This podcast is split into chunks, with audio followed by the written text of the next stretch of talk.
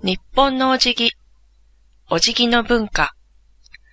夏は湿気が多く、お互いが汗で湿っていることが多い状況から、日本では握手が敬遠されてきたため、お辞儀をする文化が広まっている。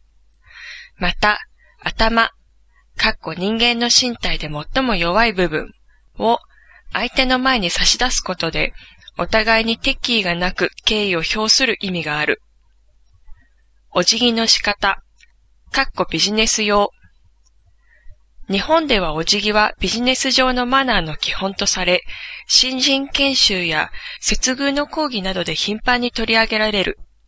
基本的な動作は以下の通り。1、立ち止まり、綺麗な姿勢で立つ。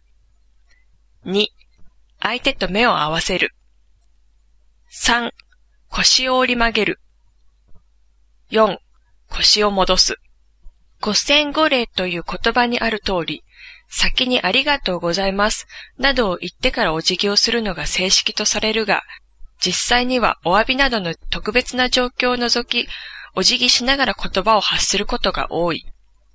また、男女で多少の差異が見られ、例えば男性は腰を曲げた時に手はズボンの縫い目に来る。つまり体の横にそのまま沿わせるが、女性は前で両手の指先を重ねる。より綺麗にお辞儀を行うためには、動作はゆっくり行う。指先は軽く伸ばして揃えるなど、いくつか留意すべき点がある。お辞儀の種類。お辞儀の仕方は通常3種類である。最も軽く腰を曲げるお辞儀を会釈と言い、これは15度曲げるのが基本とされる。主に廊下ですれ違う際などに使用する。次は腰を30度ほど曲げるお辞儀で、これを敬礼という。ビジネス上は最も一般的とされ、来客への挨拶や会議室への出入りなどでも使用される。より敬意を表すためには、45度ほど腰を曲げてお辞儀をする。これを最敬礼という。